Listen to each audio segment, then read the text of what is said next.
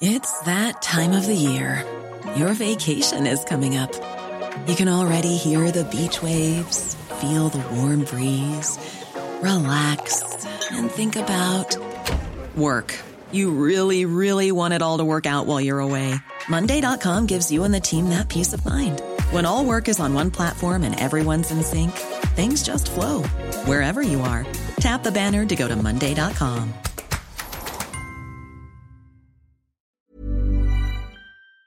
Bonjour Jérôme Fourquet. Bonjour. Bienvenue dans la matinale de CNews. Les opposants à la réforme des retraites vont se mobiliser demain pour la cinquième fois en deux mois, avec des perturbations assez euh, limitées dans les transports. On voit que euh, les syndicats essaient de garder le soutien populaire des Français. Est-ce que c'est une ligne de crête qu'ils pourront tenir longtemps, puisqu'ils appellent déjà au blocage?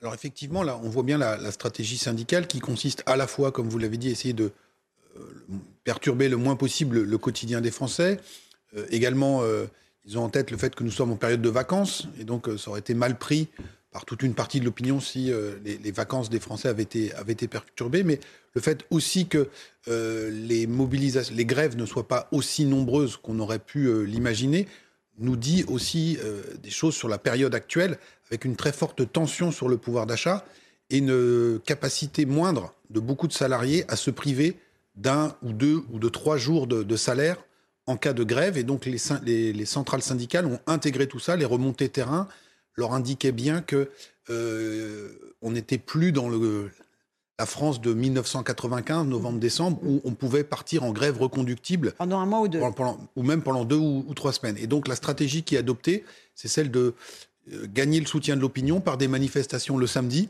qui permettent à des salariés de venir rejoindre les cortèges sans poser une jour de grève et aussi de s'appuyer sur les, les enquêtes d'opinion qui inlassablement montrent une opposition massive à ce projet de réforme. Et qui ne baisse pas cette opposition au texte. Vous notez une grande stabilité dans l'opinion des Français vis-à-vis -vis de cette réforme. Oui, la, alors on pourrait même dire que cette stabilité, elle prévalait déjà avant le, le, lancement du débat, puisque ça fait des années maintenant que les Français affichent de manière régulière leur opposition massive à la perspective d'un recul de l'âge de départ à la retraite. Et même les, dernières enquêtes même montrent un renforcement de la détermination des opposants. Il y a une majorité qui souhaite qu'on durcisse, entre guillemets, le, le, mouvement et que euh, ces organisations syndicales ne lâchent rien. Donc c'est pour ça que euh, Frédéric Souillot, par exemple, le, le, secrétaire général de FO, qui était sur CNews hier soir, disait il faut aller au blocage. Il faut aller au blocage mais pas dans la capitale, à Albi. C'est ça qui est très intéressant. La France périphérique, elle est très mobilisée contre cette réforme. Oui, alors on, voit, on a des, taux de, mobilisation qui sont très forts dans ce qu'on pourrait appeler la France des préfectures et des sous-préfectures. Et donc, comme on calcule ça, bien, de manière un peu empirique, sur les, chiffres qui sont donnés par la préfecture, et puis on regarde, on rapporte ça à la population euh, du bassin d'emploi, et on voit qu'effectivement, proportionnellement, beaucoup de ces villes moyennes ou petites villes ont affiché des cortèges qui étaient plus fournis en proportion que ceux des grandes métropoles. Alors ça renvoie à plusieurs choses. D'abord, ça nous dit la profondeur de ce mouvement et donc la, réalité de, cette opposition. Et puis ça montre également les caractéristiques sociologiques de ces territoires avec une présence souvent importante de la fonction publique. Souvent dans ces villes, l'hôpital est devenu le principal employeur. On sait qu'il y a un niveau de syndicalisation qui est plus fort dans, dans cette fonction publique. Et puis aussi, c'est aussi dans ces villes que on a bon nombre de salariés qui ont commencé à travailler tôt qui n'ont pas fait d'études longues, qui ne sont pas partis dans les capitales régionales poursuivre leurs études, qui n'y sont pas restés du coup, et qui sont restés dans leur euh, lieu de naissance et qui exercent dans les transports, dans le bâtiment, euh, dans la restauration, des, des, métiers qui sont euh, parfois physiques, parfois pénibles. Et donc, le fait qu'on parle d'un recul de l'âge de la retraite leur parle d'autant plus. Donc, c'est toute cette France. Il faut aussi ajouter, c'est aussi une France des premières et des deuxièmes lignes. Mmh qui ont le sentiment de n'avoir pas été payés en retour pour les efforts qu'ils ont fournis pendant la, pendant la pandémie. Je pense notamment euh, aux personnes dans les EHPAD, aux, aux aides-soignantes, euh, encore une fois, aux salariés de la logistique, du transport, du commerce, les caissières, qui euh, avaient été mis quelque part sur un piédestal pendant le Covid et qui aujourd'hui considèrent que la seule récompense ou la seule réponse qu'on leur a adressée pour ces efforts, c'est deux ans de plus à faire sur leur, euh, leur carrière. C'est une réforme qui est jugée injuste par les Français. Euh, à chaque fois qu'on soulève un point précis, la pension minimum à 1200 euros brut, ah ben non, c'est pas pour tout le monde, comme on nous l'avait dit, euh, les carrières longues, la pénibilité. On s'aperçoit qu'il y a des lièvres en fait sur pratiquement tous les points de cette réforme. Si elle passe au forceps, au Parlement, elle laissera des, traces dans l'opinion publique. Oui, oui, on peut le, on peut le penser. Hein. Comme on l'a dit, même avant cette, ce débat, il y avait déjà une opposition très majoritaire. Et donc, si le gouvernement trouve des, alliés suffisamment de parlementaires pour, pour la voter, il aura, il aura la légitimité, la légalité pour lui.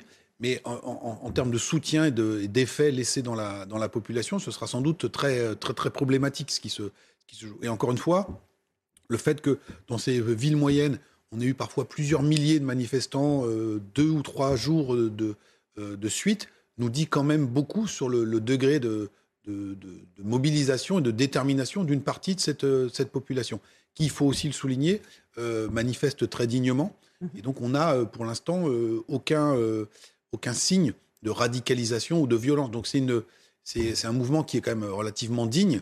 Et donc, euh, il faut essayer d'en, tenir compte. Euh, en regard de cela, il y a ce qui se passe à l'Assemblée nationale. Et là, évidemment, la comparaison n'est pas flatteuse, puisqu'on assiste tous les jours euh, à un, cirque, à des invectives qui traitent le ministre d'assassin, qui compare le sort du ministre à celui de Samuel Paty. Tous les excès sont permis. Est-ce à la hauteur de l'engagement des Français contre cette réforme? Bah, on, voit bien que là, on est un peu à front renversé.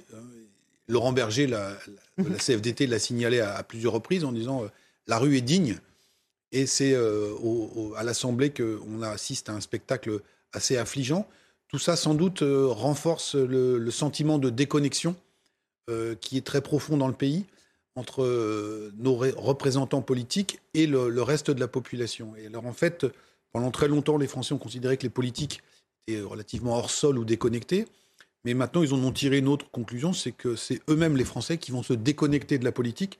sans doute que ces joutes parlementaires ou ce pugilat est suivi de manière euh, assez distancée par euh, une, toute une partie de, l'opinion. Et donc tout ça contribue à creuser ou à mmh. accroître le fossé qui existe entre notre représentation et la, population. Et qui se constate euh, élection après élection. Avec, un taux d'abstention. niveau d'abstention. Tout à fait important. Est-ce qu'il y a un parti qui s'en sort mieux que les autres, je dirais, dans le marasme de l'Assemblée aujourd'hui?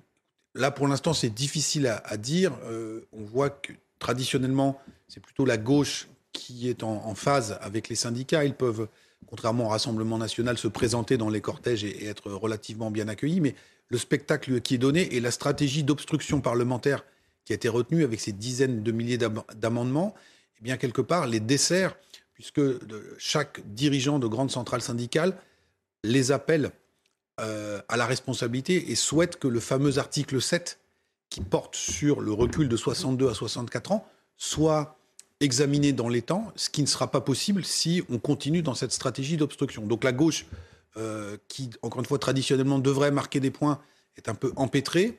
Et le Rassemblement national, dont on parle beaucoup, n'est jamais forcément euh, à, son, aise dans ce type de mobilisation sociale, puisqu'il a une partie très importante de son électorat qui euh, conteste cette réforme, mais un Rassemblement national qui, pour des raisons politiques et historiques, est toujours mal à l'aise dans, mmh. un, dans un mouvement social et qui n'a pas de connexion avec le mouvement syndical. Les républicains euh, sortiront fracturés. Euh, on voit leur division, leur dissension.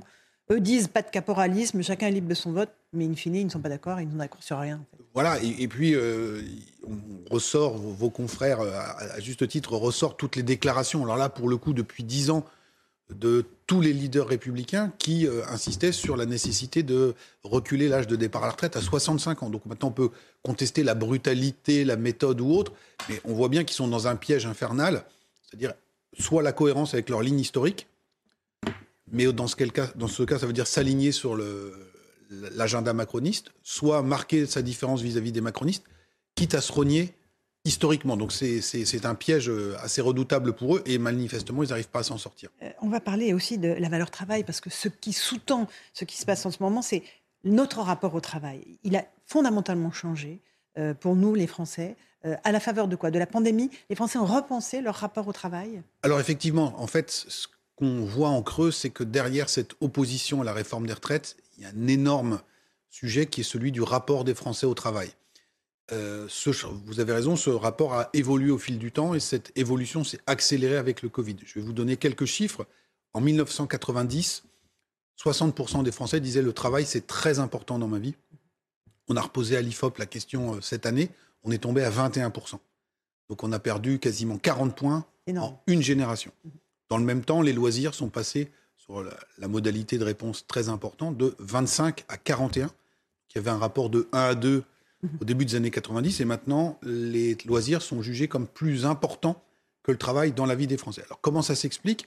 À la fois mécaniquement par le fait qu'on passe moins de temps au travail, il y a eu les 35 heures qui sont passées par là, euh, la réduction historique du, temps de travail, donc les Français constatent que le travail est moins central. Parallèlement, ce temps libéré, il a été occupé par l'essor de la société des loisirs, avec euh, euh, les, les, RTT, les, longs week-ends, les activités récréatives, les parcs de loisirs, etc., etc., les abonnements divers et variés, les PlayStation. On a la moitié des Français qui sont équipés en console de jeu, par exemple.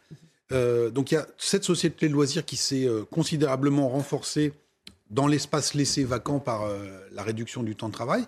Et en même temps, il faut regarder les choses en face, une dégradation sans doute de la vie au travail de nos concitoyens. perte de sens, c'est ça, au travail. On a à la fois une question de perte de sens, avec par exemple une financiarisation de secteurs entiers de l'économie où l'objectif doit être rempli à trois mois, qu'il n'y ait plus de vision de long terme.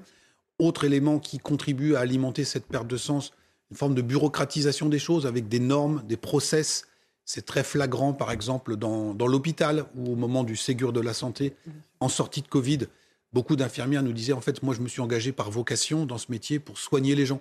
Je passe la moitié de mon temps à remplir des tableaux Excel. Donc, c'est pas ça qui euh, donne le sens à mon travail. Et puis, vous avez également des générations qui ont vu leurs parents travailler, donner beaucoup à leur, employeur et puis être remercié par des plans pré-retraite, par des vagues de licenciements, euh, arriver à 50 ou 55 ans. Ce qui se pose aussi, donc, du coup, c'est la question du regard qu'on porte sur, les seniors, en, entreprise. Et euh, on voit bien que le gouvernement a... Et on est senior à 55 ans. Hein. Ben, comme on partait à 62, mhm. euh, même à 50 ans, on est senior. Et donc c'est tout ça qu'il faut, qu'il faut repenser.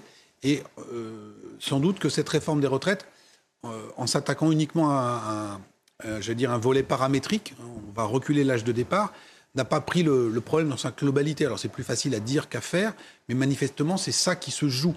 Beaucoup de Français considèrent des salariés qu'ils ont le sentiment de ne pas être reconnus dans leur travail. Donc la reconnaissance, elle passe à la fois par le salaire, on a parlé tout à mhm. l'heure du pouvoir d'achat, mais ça passe aussi par bien d'autres choses. Quand euh, à l'IFOP, on réalise des enquêtes comparatives dans différents pays européens ou aux États-Unis, on voit que le niveau de satisfaction au travail est à peu près équivalent en France par rapport à ce qui se mesure ailleurs. à combien? On est à peu près 70-75%.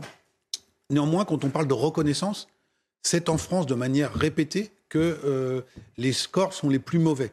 Et donc il y a aussi sans doute à s'interroger sur un management à la française qui est peut-être un peu trop euh, directif, un peu, trop vertical, avec, euh, Marx parlait des, des, contradictions internes du capitalisme, une société de liberté, une société qui valorise matin, midi et soir l'individu, et un des derniers lieux où il existe encore un rapport de subordination, c'est dans l'entreprise. C'est-à-dire que vous faites don à votre employeur de votre temps.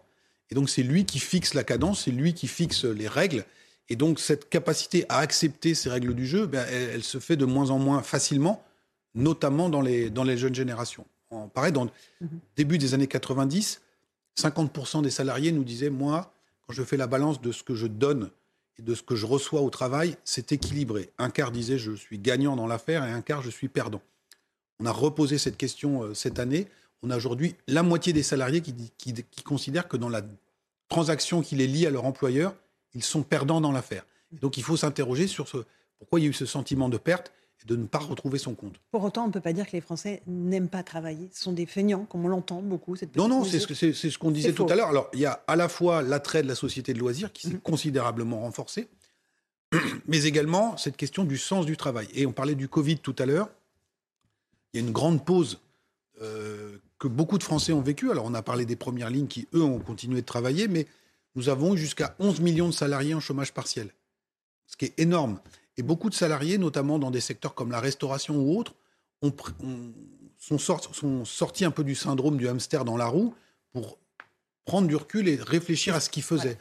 Et beaucoup se sont dit, mais en fait, tout ça ne nous convient plus et on ne veut pas repartir comme avant. Vous savez que dans le secteur de la restauration, face à la pénurie de main-d'œuvre, les, les, organisations patronales ont décidé unilatéralement d'augmenter de 16%. C'est énorme, les rémunérations. Et pour autant, il manque toujours autant de monde et toute une partie des salariés qui étaient chez eux ne sont pas revenus après le Covid. Donc il y a bien eu un phénomène d'accélération durant cette pandémie. Merci beaucoup, Jérôme Merci Fourquet, d'être venu analyser les soubresauts de notre société française. À vous, Romain Desarmes, pour la suite.